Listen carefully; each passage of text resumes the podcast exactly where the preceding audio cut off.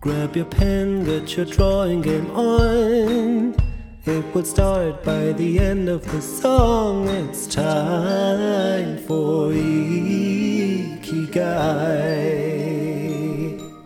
Ja, und damit sagen wir herzlich willkommen zu Ikigai, der Mangaka-Podcast. Heute mal direkt nach unserem Titelsong ohne Intro. Auch mal was Neues. Hey, Akami, wir probieren uns hier richtig aus.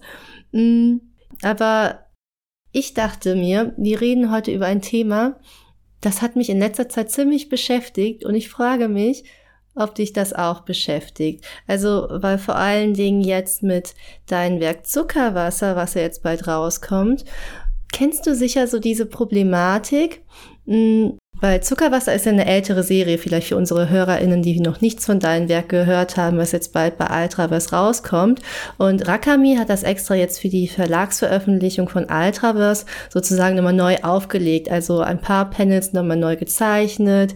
Ich glaube, hier und da auch so ein bisschen was geschoben. Ja, ähm, und Kapitel, kapitelweise neu gezeichnet. ja, und das finde ich halt super interessant, dieses äh, diese Thematik von, oh, Entschuldigung, ich habe vergessen, uns vorzustellen. Ja, im Zweifel, also ohne, also ohne den Part vom Intro, ohne Vorstellung, die Leute wissen doch eigentlich, wer wir sind, oder? Eigentlich wissen die Leute, wer wir sind, oder? Also, tut mir leid, ich habe voll, voll unhöflich. So, ich beginne die Folge und sag nicht mal, wer wir sind, aber äh, ich bin die Susanne, die, äh, die vergesslichste Pappnase der Welt. Und an meiner Seite haben wir natürlich meine wunderbare Kollegin, die liebe Rakami. Ja. So. ich habe das auch geklärt. ja, also, Entschuldigung, Höflichkeit zuerst. Aber nochmal wieder zurück zum Thema. Also man sieht, mich beschäftigt das Thema so sehr. Ich vergesse deshalb alles. Ähm, also wenn du jetzt diese ganzen oder ein paar der Panels nochmal neu gezeichnet hast, das liegt ja sicher daran, dass du mittlerweile ein paar der Panels anders siehst, als du sie damals gesehen hast, als äh, du sie gezeichnet hast und vielleicht jetzt auch Fehler siehst, die du vorher nicht gesehen hast oder vielleicht Stilpräferenzen hast, die du damals noch nicht so hattest.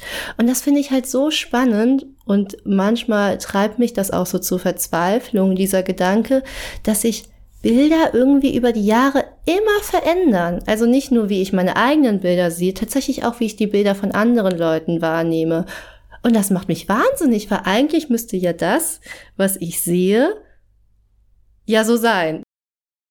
Aber irgendwie ist es das ja gar nicht. Also ich kann meinem Sehen oder meinem Auge überhaupt nicht vertrauen. Verstehst du das? Ähm, ja, und ich muss sagen, so innerhalb der ersten vier Minuten schon direkt in so philosophische Themen reinzusteigen, ähm, um zu fragen, ist das, was ich sehe, die Realität? Müsste es nicht eigentlich unverändert bleiben?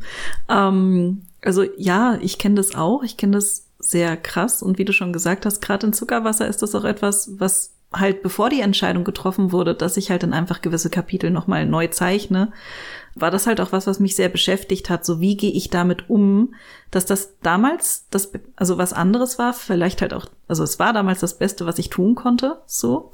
Und dass das aber halt nicht mehr, also nicht mehr annähernd mit dem zusammenpasst, was ich heute leisten könnte. Und deswegen kam dann halt auch irgendwann die Entscheidung, da nochmal was neu zu zeichnen. Und ja, das mit der Wahrnehmung kenne ich auch. Gerade auch, wenn man zum Beispiel ein und dasselbe Bild öfter betrachtet oder auch im Laufe der Jahre halt nochmal betrachtet, dass man dass man das dann halt irgendwann anders bewertet, aber ich habe es halt dann immer drauf geschoben.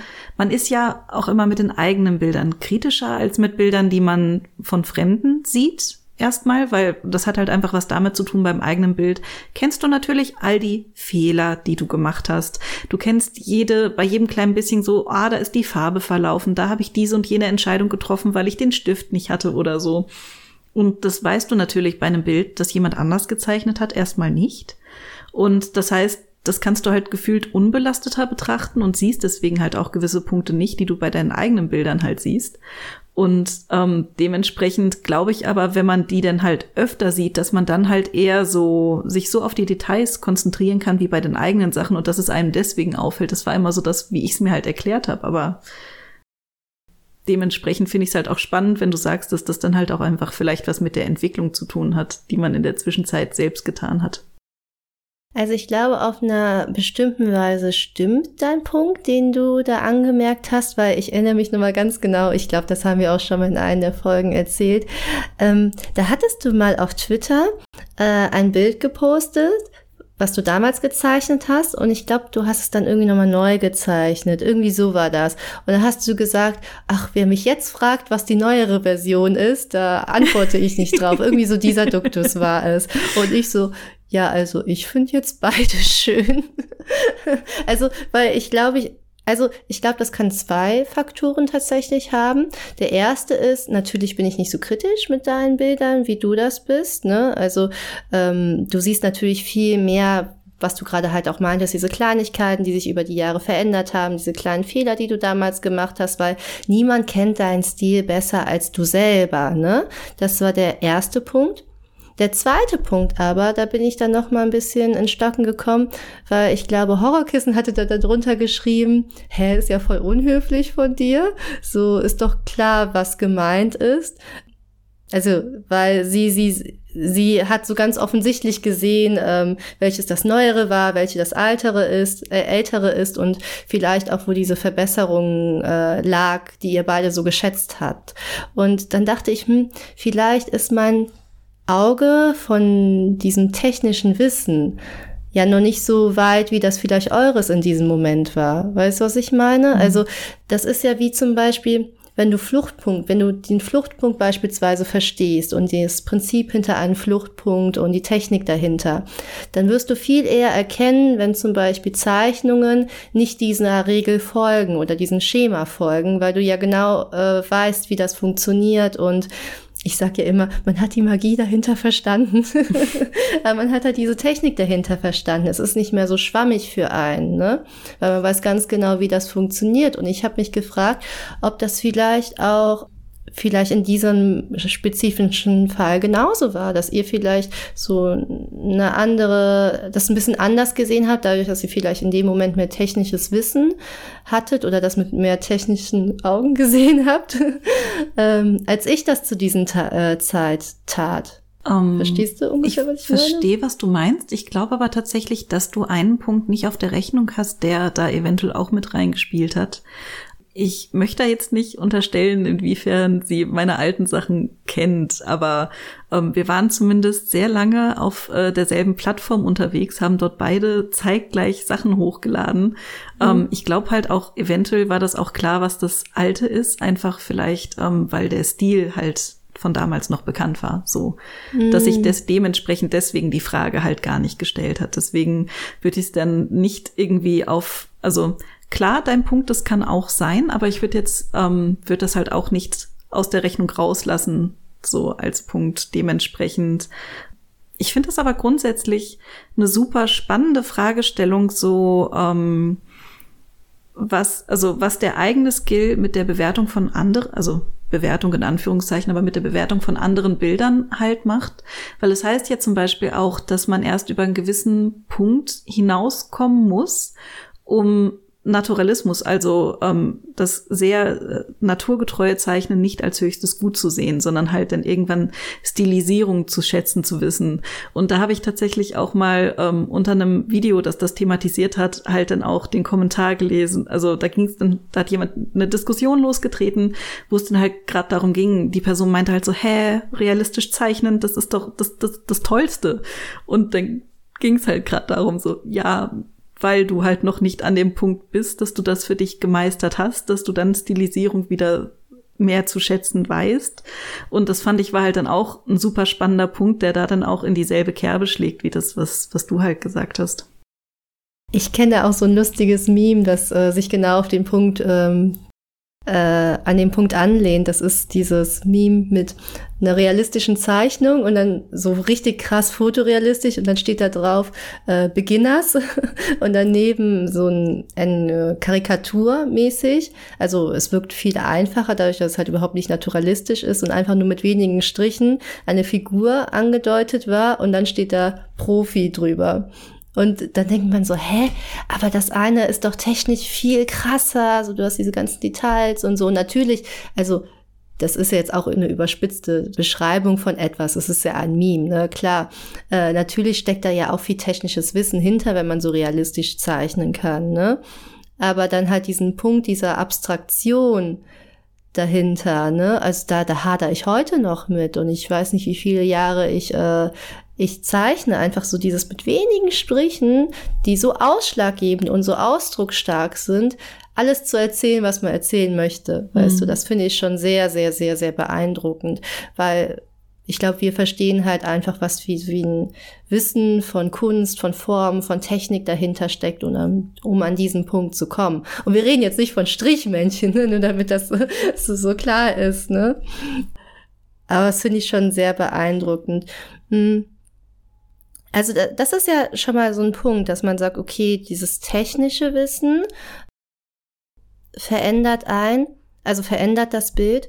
Und ich dachte, also, hm, okay, das ist jetzt vielleicht wirklich ein philosophischer Punkt, weil ich beziehe ihn tatsächlich auch auf viele andere Dinge im Leben. Ne? Also das ist ja gar nicht nur so aufs Zeichnen, muss man das übertragen, wie sich Sachen verändern über eine bestimmte Art oder über einen bestimmten Zeitraum. Vielleicht kennst du das oder ich kenne diesen Punkt. Kennst du das, wenn du so einen neuen Ort siehst und dann siehst du den Ort vielleicht ein paar Jahre später und du warst schon mal öfters an diesem Ort und für dich hat sich irgendwie dieser Ort verändert. Du siehst diesen Ort mittlerweile ganz anders als zu dem Punkt, als du das allererste Mal an diesem Ort warst. Und bitte sag ja, wieso guckst du denn? Das kennst du zum Beispiel. Du ziehst in eine neue Stadt, ja? Und dann siehst du das allererste Mal, keine Ahnung, deine neue Wohnung beispielsweise, ja?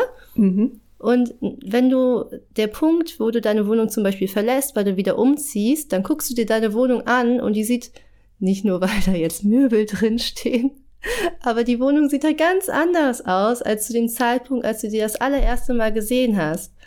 Weil die Erfahrungen, die du in deiner Wohnung gemacht hast und was du in dieser Wohnung erlebt hast, ich finde, die verändern auch die Art und Weise, wie du einen Menschen siehst. Oder ein anderes Beispiel. Du triffst eine Person das allererste Mal. Noch besseres Beispiel.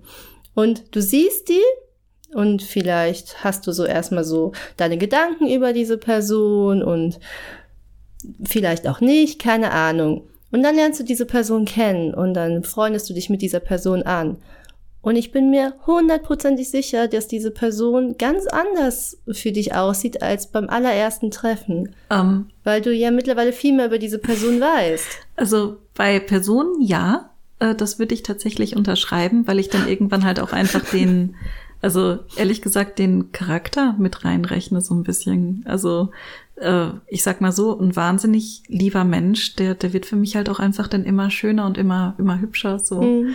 Und ähm, aber bei Gebäuden oder Räumen geht's mir tatsächlich nicht so, sondern es ist halt eher, also ich muss halt sagen, ich bin ja vor gar nicht so langer Zeit dann ähm, aus einem Bereich von Deutschland weggezogen, an dem ich auch studiert habe. Und im Gegenteil, es war, als ich dort war, hat sich, also ich bin da dann noch ein letztes Mal durch die Stadt gegangen und ich dachte mir so, ja, ist schon alles so wie damals, als ich da das erste Mal durchgelaufen bin, also gerade das Gegenteil. Ich, ich finde voll, dass so Erfahrungen ähm, einen Ort voll verändern. Darum finde ich das auch immer sehr aufregend, in eine neue Stadt zu ziehen oder auch einfach nicht nur in eine Stadt zu ziehen, einfach zu reisen, weil du ganz neue Eindrücke hast und noch überhaupt nichts mit diesen Orten verbindest. Weißt du, so. Ja, gut. Du hast so ganz viel Platz, um diese Orte mit deinen eigenen neuen Erfahrungen dann zu füllen und dadurch verändern sich die Orte. Hm. Nee, also nee, gefühlt. Bin ich die komische hier? Shit.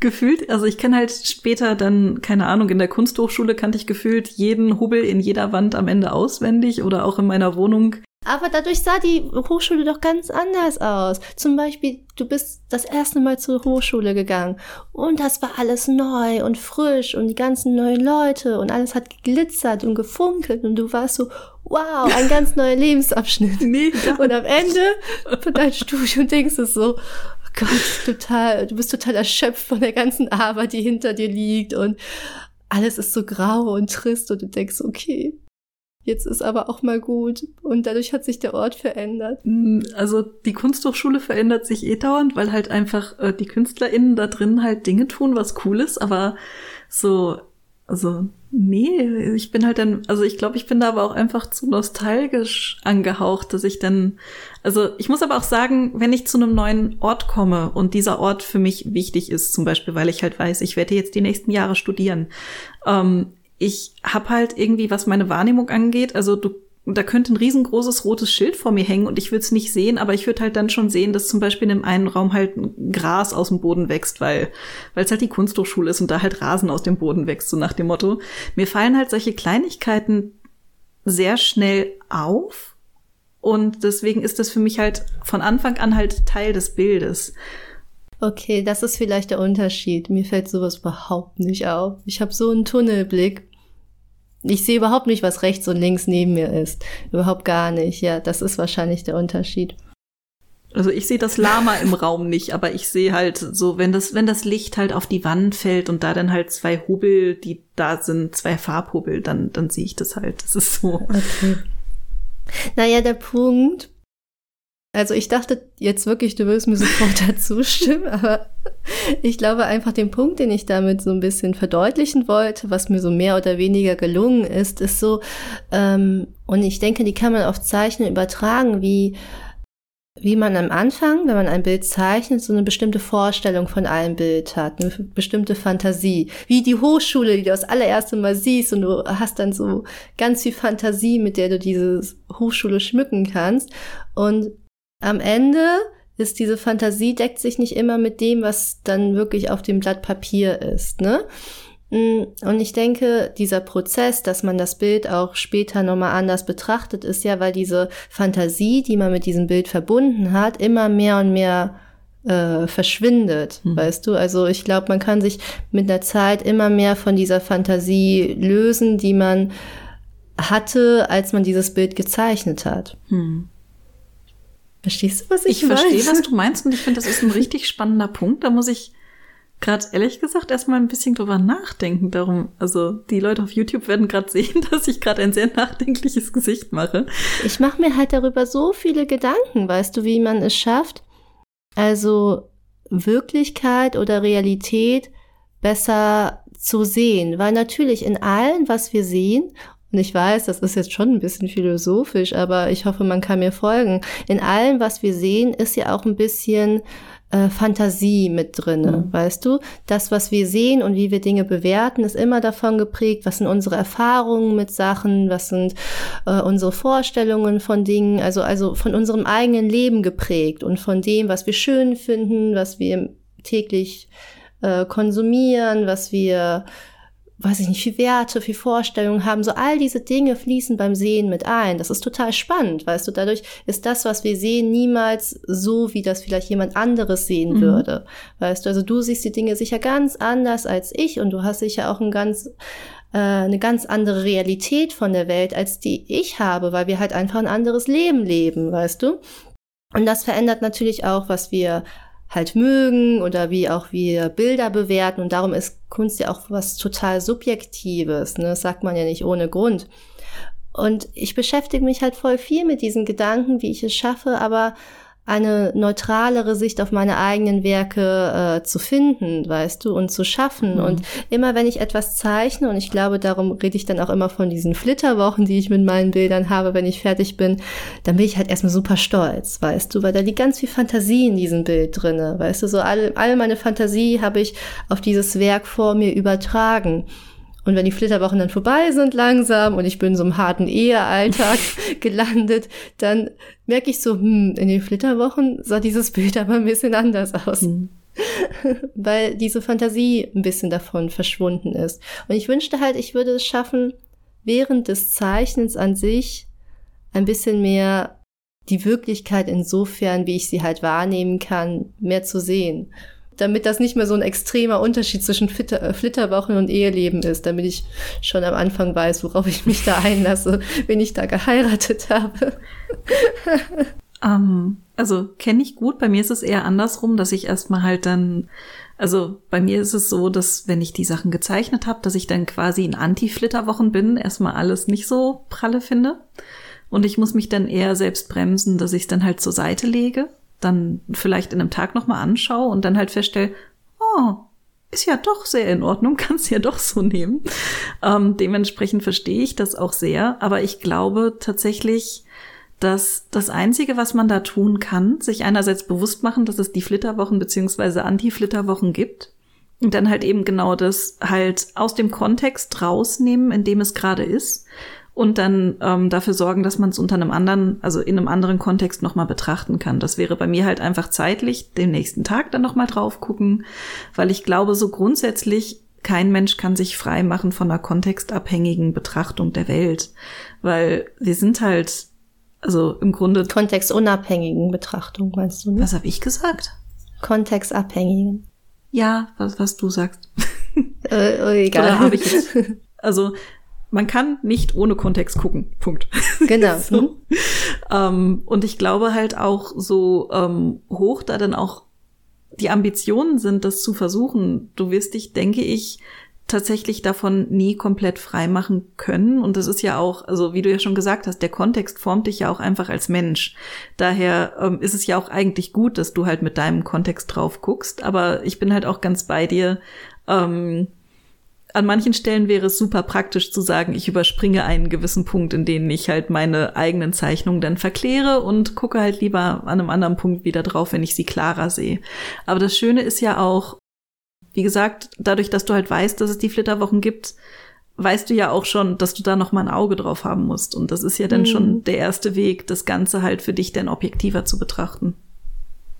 Ja, ich weiß nicht. Also ich glaube, der Punkt, warum mich das halt so wahnsinnig macht, ne, ist ja, dass hm, Zeichnungen ja für mich irgendwie so der einzige Weg sind, meine ähm, mein Verständnis von der Welt mit anderen Leuten zu teilen, weißt du? Also ich glaube, es gibt wenig oder es gibt wenig Medien, wo du diese Möglichkeit hast, so deine Wirklichkeit mit anderen Leuten zu teilen. Weißt du, so wie, wie drückst du, wie kann ich denn sonst verwirklichen, was ich sehe? Ich versuche natürlich ich weiß nicht, ob das jetzt so zu, so, zu sehr äh, in die Tiefe und zu sehr um fünfmal um die Ecke gedacht ist, aber ich versuche ja mit meinen Zeichnungen dadurch irgendwie das, was ich ja sehe, irgendwie weiterzugeben. Und dann macht mich das so wahnsinnig, wenn das dann am Ende gar nicht das unbedingt ist, was bei den anderen Leuten dann ankommt, weißt du? Also, weil, hm, hm. wie kann ich das am besten beschreiben? Nee, ich verstehe definitiv, was du meinst, aber das ist ja im Magst Grunde. Magst du es vielleicht ein bisschen schöner nochmal erklären, dass es vielleicht auch andere Leute verstehen? um, ähm, also grundsätzlich ist es aber, denke ich, immer das Dilemma, dass man halt, also egal, was man daraus in die Welt quasi lässt, egal ob es Text ist, ob es Literatur ist, ob es Zeichnungen sind, ob es ein Manga ist, man kann ja nie sicher sein, wie es gelesen wird. Deswegen, weil der Kontext von einer anderen Person ja immer ganz anders ist. Deswegen verstehe ich da absolut dein Dilemma, aber das ist halt auch, du kannst halt nur deine Seite beeinflussen und das, was du rausschickst, mhm. und das wird aber natürlich immer anders gelesen, wenn es auf einen anderen, also auf andere Umgebung trifft. Da hast du total recht. Und ich glaube, das ist auch etwas, was das hatte ich nicht in der Rechnung, als ich zum Beispiel ähm, Green Garden das allererste Mal veröffentlicht habe, weil ich auf einmal ja ein viel größeres Publikum hatte, als ich das vorher hatte. Ne? Also die Auflagen waren ja nicht die gleichen, die ich im Selbstverlag hatte. Und dadurch haben es das ja so viele unterschiedliche Leute gelesen und die Interpretationen davon waren auch so, so unterschiedlich und anders. Und dann dachte ich, es ist eigentlich faszinierend, wie das gleiche Werk von so vielen unterschiedlichen Leuten so anders gelesen werden kann und auch verstanden werden kann. Also das, das ist ja eigentlich voll interessant. Guck mal, du hast als Künstler deine eigene Fantasie auf dein Werk und dann hast du noch mal als Leser oder Leserin dein eigenes Verständnis von dem Werk und wie du das Werk siehst. Mhm. Das finde ich unheimlich äh, faszinierend macht mich aber wirklich jeden Tag wahnsinnig. aber das Schöne ist ja, und das ist auch was, was ich zum Beispiel bei Zuckerwasser sehr geschätzt habe und weswegen ich auch super froh bin, dass ich es dann auch im Eigenverlag erstmal zu Ende gebracht habe, aber auch, dass es jetzt die Neuauflage bei Ultraverse in überarbeitet geben wird. Nämlich neben den eigentlichen, neben der zeichnerischen Qualität und gewissen Dingen, die ich gelernt habe, war auch einfach, also es war halt einfach so, dass ich über die Jahre natürlich auch Feedback bekommen habe von LeserInnen. Und dass ich somit dann Einblicke bekommen habe da, darin, wie andere mein Werk lesen, was denn von dem, was ich wollte, was ankommt, tatsächlich angekommen ist oder was denn nicht.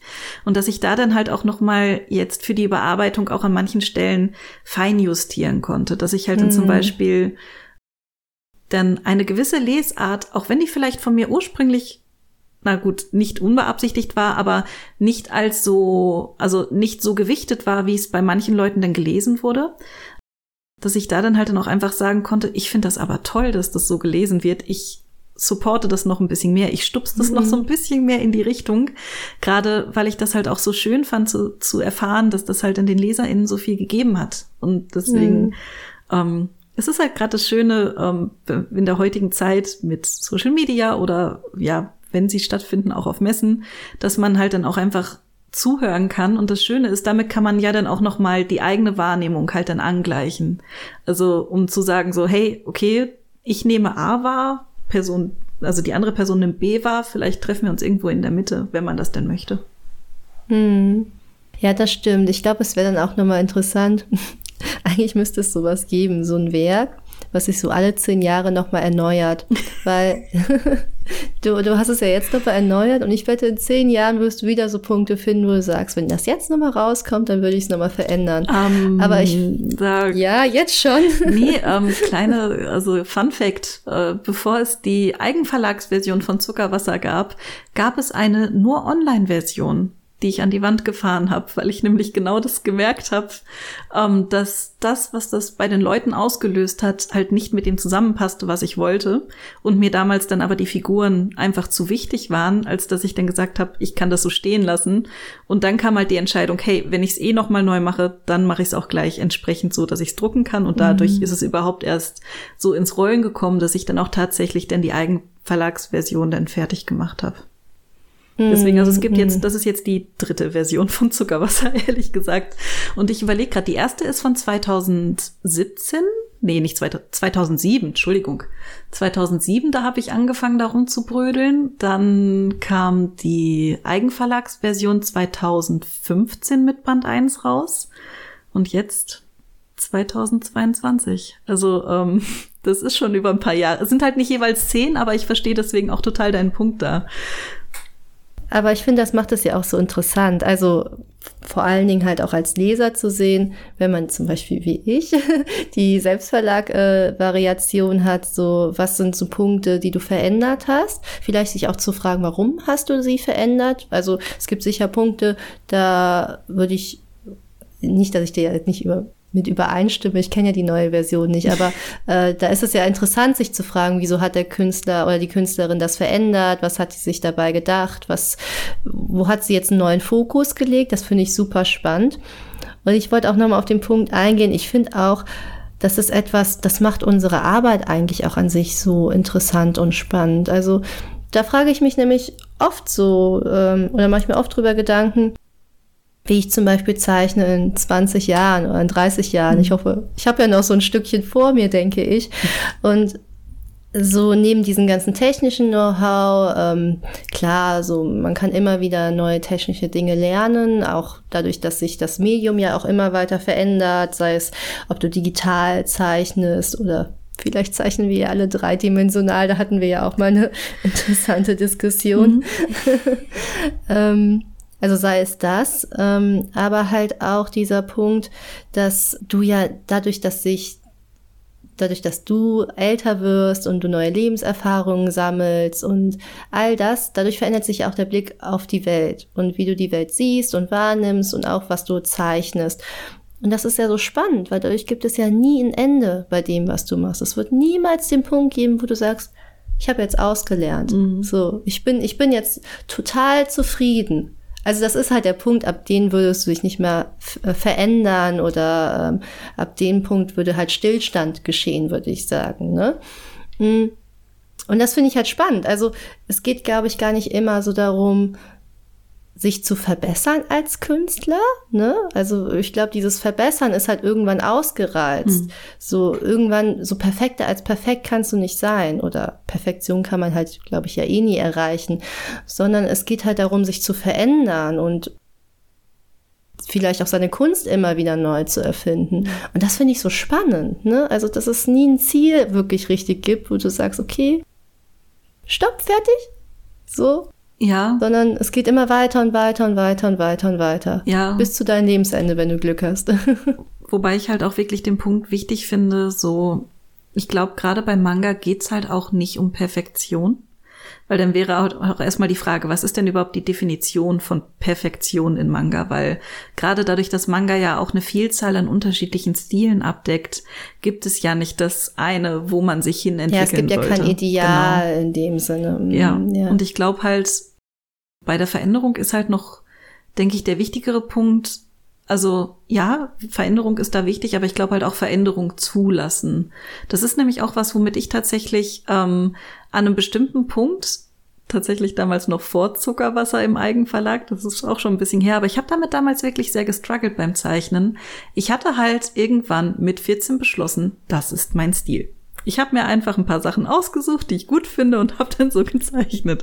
So Dinge die man so auf gar keinen Fall machen sollte. Und ich habe dann aber daran festgehalten, weil das ist ja mein Stil, ich habe mir das ja ausgesucht und das hat mich halt total gehemmt. Und ich habe halt dann diese Veränderung, die halt einfach dadurch, dass ich mehr gesehen hatte, mehr gelernt hatte, das hatte ich erstmal nicht zugelassen. Und das hat mich halt dann wirklich einfach echt ausgebremst. Und in dem Moment, wo ich dann halt gesagt habe, okay, komm, ist jetzt egal, mach sie jetzt anders, das war für mich dann mit einer der kreativsten Zeiträume zeichnerisch.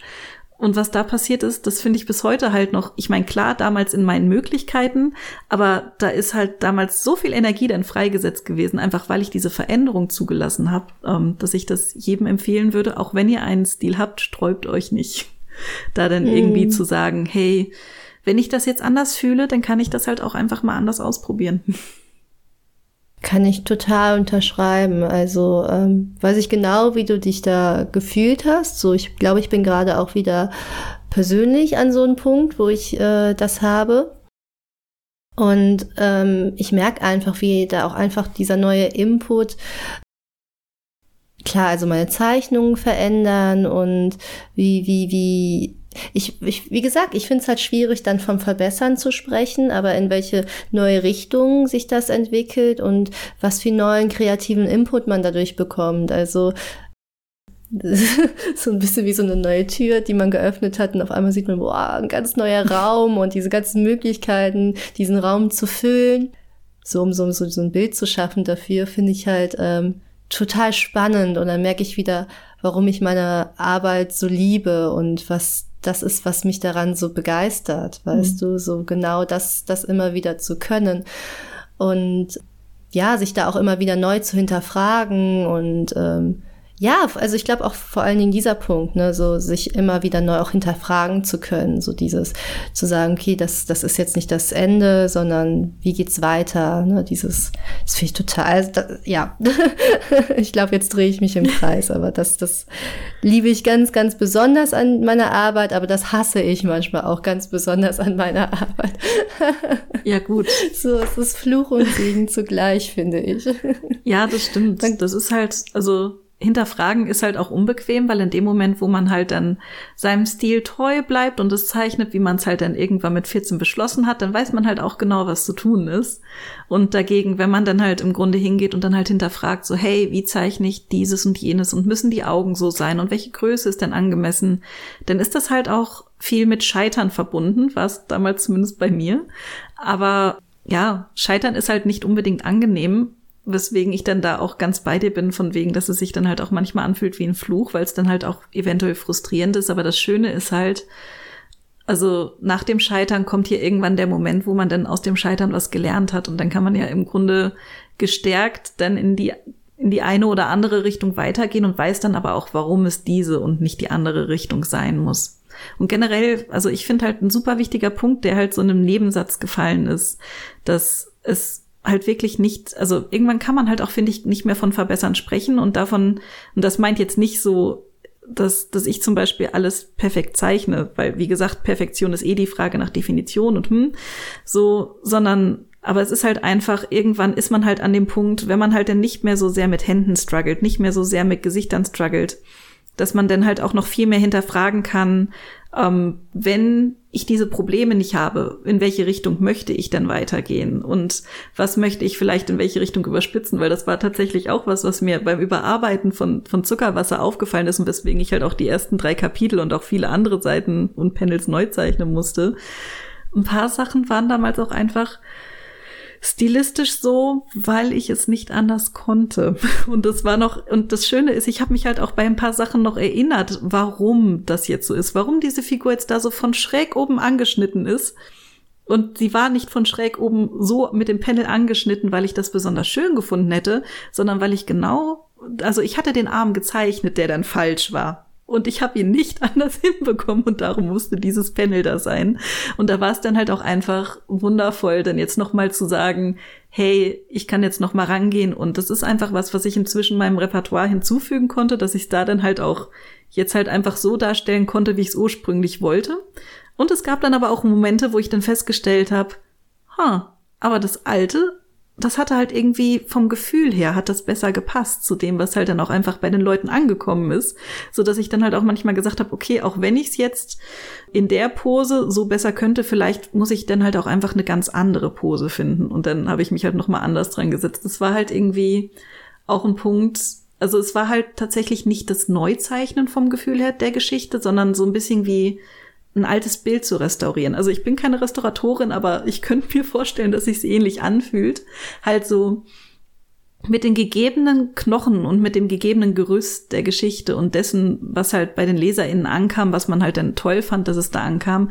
In welche Richtung kann man so ein bisschen, so ein bisschen wiggeln und so ein bisschen so ein bisschen polieren und so ein bisschen schöner und besser vielleicht dann auch jetzt, na, jetzt sage ich wieder besser, ein bisschen flüssiger erzählen, sagen wir es so, ähm, ohne dass dann halt die, die grundsätzlichen Vibes, also die dürfen halt nicht verloren gehen. Das war halt was, was mir halt auch super wichtig war, obwohl ich halt so viel nochmal überarbeitet habe. Und das war dann für mich auch ein wahnsinnig lehrreicher Prozess, da dann einerseits zu gucken, so, was war mein Stil damals, was war auch mein Erzählstil damals, was war damals Absicht, was ging damals nicht anders und was ist aber vielleicht auch einfach, also diese Unbeholfenheit, die ich an manchen Stellen damals hatte, das hat sich halt auch gerade auf ähm, Zucker sehr projiziert. Und das war halt aber auch gerade einer der Gründe, warum er als Figur so wundervoll funktioniert hat, weil er halt so unbeholfen in manchen Dingen war. Und dementsprechend war für mich halt klar, also ich hatte das ursprünglich mal ernster angelegt, aber das trifft auch wieder genau den Punkt, den wir am Anfang hatten. Es wurde halt ganz anders von den Leuten gelesen und ich fand es aber wundervoll, wie es gelesen wurde und darum war für mich jetzt halt klar, ich muss es halt auch so beibehalten, beziehungsweise vielleicht halt noch eher verstärken, aber diesmal halt mit der Intention statt mit, ups, ist jetzt so. Das, also, ähm, das führt mich eigentlich noch so zu einem anderen Punkt, den ich gerne ansprechen wollte, weil du ja jetzt gerade so ein bisschen über deine Anfänge geredet hast, wie du Dinge ähm, so dargestellt hast, weil du sie dir nicht anders darstellen konntest. Und wo wir jetzt die ganze Zeit von Fantasie und Realität gesprochen haben und wie man so eine gewisse Vorstellung von seinem Bild hat, das ist etwas, das fragen mich öfters zum Beispiel auch Anfänger, ähm, die so gerade in so einer Phase stecken und die kennst du sicher auch. Also das ist ja nicht etwas, was nur Anfänger äh, betrifft. Diese Phase, wenn du eine gewisse Vorstellung von etwas hast, aber du kriegst sie einfach nicht aufs Papier. Das habe ich du, bis du, heute. Du okay, weil das finde ich halt interessant, ne? Also ähm, da kann man ja auch Strategien für entwickeln, ne? Also dieses, man, man hat diese Vorstellung und man bekommt sie nicht aufs Papier. Und wieso ist das denn überhaupt so? Wieso kriegt man das denn nicht aufs Papier?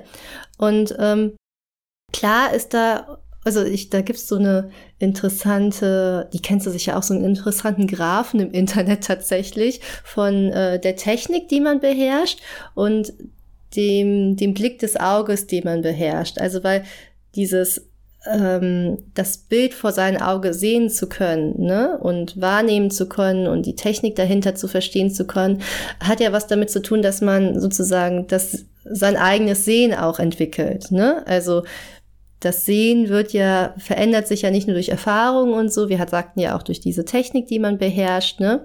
Und dann ist das ja diese Differenz zwischen, man hat also so wird das in diesen Graphen dargestellt. Man hat diese Technik des Sehens, da hat man ein Level erreicht, ne? also dieses technische Sehen. Aber man hat noch nicht die Technik in der Mechanik, also in der Hand erreicht. Und das ist diese Inbalance zwischen diesen zwei Punkten, dass man halt sieht, etwas stimmt nicht, da, da ist ein technischer Fehler, aber man erreicht ihn mechanisch noch nicht. Ähm, Kennst du diesen Graphen oder rede ich jetzt gegen eine Wand? Äh, ja, aber ich muss sagen, ähm, ich finde ihn tatsächlich in einem Punkt fragwürdig, beziehungsweise mhm. ähm, also ich finde halt bei naturalistischem Zeichnen funktioniert das ganz hervorragend, von wegen, ich muss erstmal das Gucken lernen und dann halt entsprechend kann ich das Zeichnen anpassen. Ich finde aber für den Punkt, wenn wir um Vorstellung im Kopf sprechen, mhm. hinkt das insofern, und das ist was, was zum Beispiel mich halt auch voll verrückt gemacht hat, weil ich halt einfach auch gewisse Sachen nicht wusste, was ich erstmal lernen musste. Es gibt halt einfach Leute, die können sich gar nicht so viel im Kopf vorstellen. Und das, da gehöre ich tatsächlich dazu, sondern es ist halt eher so, so wie so eine vage, wabbernde Masse. Und deswegen kann ich halt auch grundsätzlich nicht darstellen, was ich im Kopf habe, sondern ähm, ich handle das für mich dann halt eher auf dem Papier aus. Und das ist aber was, wo ich dann immer dachte, das stimmt was mit mir nicht. so. Ähm, deswegen da vielleicht auch kleiner Disclaimer. Äh, also das gibt es auch. Das heißt, also das hat ich meine, das heißt Aphantasia, wenn man das ganz schlimm hat, dass man sich gar nichts vorstellen kann vom inneren Auge. Also klar, man kann sich das irgendwie abstrakt vorstellen oder auch lernen und du möchtest unbedingt was sagen? Ja. Dann los. ich, ich finde den Punkt nämlich, also das war tatsächlich, wo du gerade bist, das musste ich lernen. Genau das. Das war eigentlich so, ich hatte ja so von Strategien äh, erzählt, die man so auch entwickeln kann, um vielleicht auch dieses Dilemma zu lösen. Also natürlich einerseits seine Technik aufbauen, das, das ist klar, ne, aber andererseits auch diesen Frust ähm, zu besiegen zwischen Vorstellung und dem, was man halt auf das Papier bekommt. Weil ich hatte früher, also ähm, in meinen Anfängen der Zeichnung, dann war es so, ich habe die Augen geschlossen, habe ein Bild von mir gesehen und das wollte ich dann auf das Papier bringen, weißt du? Und für mich war es ein ganz, ganz, ganz langer Prozess, mich immer mehr von dieser Vorstellung zu lösen, die ich in meinem inneren Auge habe und die dann am Endeffekt auf dem Papier ist, weißt du? Und mittlerweile ist es nämlich genauso, dass ich an diesem Punkt angekommen bin, wo du gerade bist oder das versuche ich zumindest immer weiter, äh, dass ich mir gar nicht mehr so viel vorstelle, sondern mich sozusagen einfach, also während das Bild entsteht, also versuche mehr das zu sehen, das Bild, was vor mir entsteht, als das Bild, was in meinem inneren Auge ist. So, so, ne, also das, das wollte ich noch erzählen. Ja. ja meine Leidensgeschichte kurz zwischengeschoben. Ja, wobei es bei mir halt auch ehrlich gesagt ähm, so ein bisschen zwangsweise ist, weil also ich bin halt nicht im Phantasia-Spektrum, aber so grundsätzlich, ich habe halt mehr so die grobe Vorstellung von Emotionen, von einer gewissen Stimmung. Deswegen, wenn ich die Augen schließe und versuche mir ein Bild vorzustellen, dann kann ich halt aus bereits von mir gesehenen Sachen irgendwie was wieder zusammenbasteln, aber es ist jetzt nicht so, dass dann plopp was Neues entsteht. So, da ist kein neues mhm. Bild im Kopf vorhanden. Deswegen war dann halt auch für mich erstmal eine unheimlich große Frustration, da erstmal zu verstehen, dass es das halt auch gibt und dass das auch normal und in Ordnung ist, dass das bei mir so ist. Ich glaube, es ist sogar besser so. Ähm, also tatsächlich. Ich muss ganz ehrlich sagen, ähm, bei mir ist dann irgendwann halt in dem Moment, wo ich es halt dann akzeptieren konnte, dass es so ist, dadurch, dass ich dann halt auch gelernt habe, viel auf dem Papier auszuhandeln, brauchst dann teilweise auf dem Papier dann für mich länger, dass ich halt dann auch einfach mehrere Versuche brauche, bis dann halt die Stimmung mit dem, was ich im Kopf habe, halt dann ähm, zusammenpasst. Das ist halt auch das, warum ich eben so vehement genickt habe, als es darum ging, ähm, dass es halt schwer ist, das, was man im Kopf hat, dann auch auf Papier zu bringen. Weil klar, wie bringt man Emotionen auf Papier? Das, da gibt's halt im Grunde dann ja auch wieder zehn verschiedene Wege, dieselbe Emotion dann irgendwie anzugehen. Und ähm, jetzt habe ich meinen Faden verloren. Aber ja, grundsätzlich, ich bin froh, über den Punkt, an dem ich da jetzt bin, aber es hat halt, eine, also es ist halt auch nicht nur vorteilhaft, sagen wir es wie es ist, sondern an manchen Stellen brauchst du dann halt auch länger und das ist auch, glaube ich, einer der Gründe, warum ich dann, ähm, das hatten wir ja auch schon in ein paar Folgen, so prozessorientiert bin, weil ich dann halt einfach gucke und wenn der Arm noch ein bisschen weiter da ist und noch ein bisschen weiter da ist und wenn du halt dann einfach fünfmal einen Arm zeichnest, dann dauert das halt natürlich länger, als wenn du halt dann das Bild klarer vor Augen hast. Ja, aber ich glaube schon, also wenn ich jetzt so ein bisschen Revue passieren lasse, worüber wir jetzt geredet haben und dass es auch viel darum geht, so ein bisschen ähm, mehr weg von der eigenen Fantasie zu kommen, die man auf dieses Bild projiziert und mehr das zu sehen, was wirklich vor einem entsteht, ne, finde ich das eigentlich halt alles überhaupt nicht verkehrt. Und ich glaube, darum bist du auch nicht so in den Flitterwochen mit deinen Bildern, wie ich das immer bin nach meinen Bildern, weil da halt wahnsinnig viel Fantasie auch drin steckt auf meiner Seite, glaube ich manchmal. Und ich glaube, du siehst dann viel mehr das, was wirklich vor dir ist, weißt ja, du? Also nicht. scheint. Deswegen, ich finde ja erst, nicht. weil ich ja immer also du bist mein Idealzustand. ja, gut, aber ich finde es ja dann auch irgendwann äh, nicht schrecklich, aber ich würde dann auch gerne nochmal korrigieren, mhm. nachdem ich die Flitterwochen beendet habe. Ähm, also eigentlich ist so das, wo du gerade bist, ist, glaube ich, das so ein bisschen, was ich gerne mehr erreichen mhm. würde, tatsächlich. Und ich glaube, darum haben wir auch so die Differenz, so in dem, wie wir Sachen sehen ja. und in dem, wie, wie die. Ich, ich frage mich halt gerade, ob das so ein bisschen auch an der unterschiedlichen, äh, den unterschiedlichen Lebenspunkten äh, liegt, wo wir halt gerade sind, weil natürlich zeichnest du, du lebst ja schon länger als ich, darum zeichnest du ja auch schon Was? länger als ich. Ich bin noch. Was? Ich bin noch. Nein, das ist gar nicht. Ist ja jetzt gar nicht Na, älter. aber ein paar Jahre machen, ein paar Jahre machen ja dann schon den Unterschied, weißt du?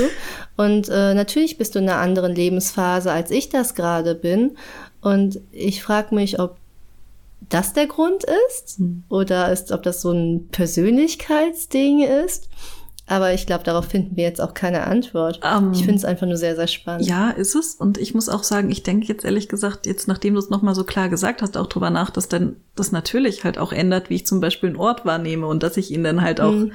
ähm, halt dann dementsprechend nicht mit äh, Dingen, die in meinem Kopf sind, erstmal anfülle, wenn da halt nicht viel ist, wenn ich einen Raum oder einen Ort anschaue. so, jetzt mal überspitzt gesagt. Mhm. Ja, wahrscheinlich, ja. Das finde ich schon äh, spannend. So, schön. Jetzt bin ich um eine Erkenntnis über mich selbst reicher. Wie gut, dass das ja, jetzt im Podcast auch. stattfindet. Lass mich demnächst von deiner Lebensweisheit profitieren. Dankeschön. Ja gut, losgetreten hast du es ja. Ja, nee, aber ist ja, ist ja vielleicht dann auch ähm, teilweise der Unterschied. Mhm. So, das ist ja, kann ich mich ja äh, bereichern lassen von deiner Weisheit. Ja, jetzt Mami, wie älter als ich bin, bitte. Nein, so meinte ich das nicht. Aber wie gesagt, ich finde halt auch, sagen wir auch zwei Jahre, das kann je nachdem auch voll den Unterschied machen, weißt du. Also von daher ähm, finde ich sehr, sehr, sehr spannend. Danke, ähm, dass du das mit mir ausdiskutiert hast. Äh, fand ich eine sehr, sehr erkenntnisreiche Folge für uns beide. ja, und ich würde sagen, ähm, ob das für unsere, also ob das für euch ZuhörerInnen auch erkenntnisreich war, das ähm, schreibt ihr uns dann einfach in die Kommentare, ob ihr dann jetzt auch Dinge herausgefunden habt und wenn ja, schreibt uns gerne, welche Dinge ihr herausgefunden habt beim Hören. Und dann. Ja.